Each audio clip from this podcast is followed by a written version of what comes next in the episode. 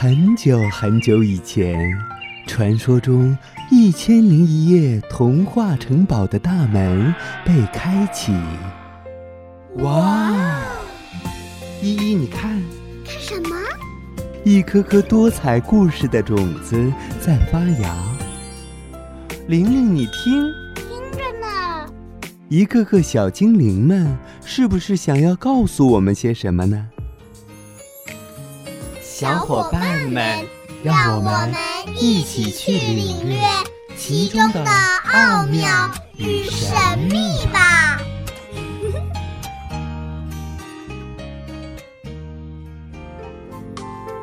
大家好，我是本期小主播邓慧。今天我给大家讲的故事是：骄傲使人落后，谦虚使人进步。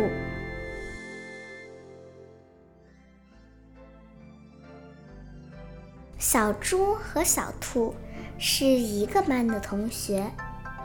小兔学习很棒，每次考试都得第一，而小猪每次考试都是最后。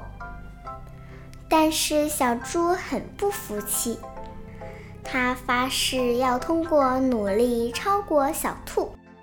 于是小猪上课注意听了。按时完成作业，课外也下苦功学习，终于，他的成绩有了明显提高。而小兔因为成绩好，渐渐变得骄傲起来，学习远不如以前努力了。有一天，小猪和小兔要进行比赛，小猪说。咱们比语文，默写古诗吧。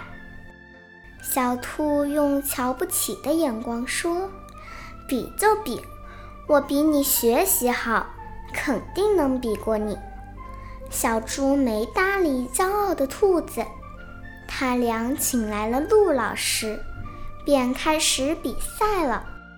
小兔子感觉自己学习好，就一边玩一边写。而小猪却认真的写，写完后还来回的检查。等他们安排的时间到了，陆老师收回了他们的卷子。很快，成绩出来了。陆老师念道：“小猪一百分，小兔五十五分。”小兔一听，顿时傻了眼，坐在地上哭了起来。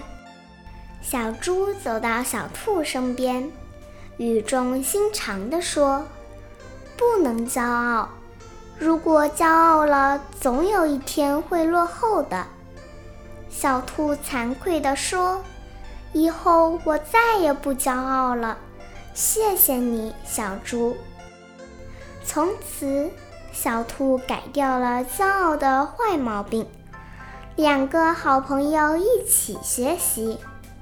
小兔经常帮助小猪。后来，小兔和小猪年年都是班里的三好学生。好故事当然要一起分享，好声音当然要一起聆听。一千零一夜，夜夜都有好故事。更多精彩故事，尽在《一千零一夜》童话童装。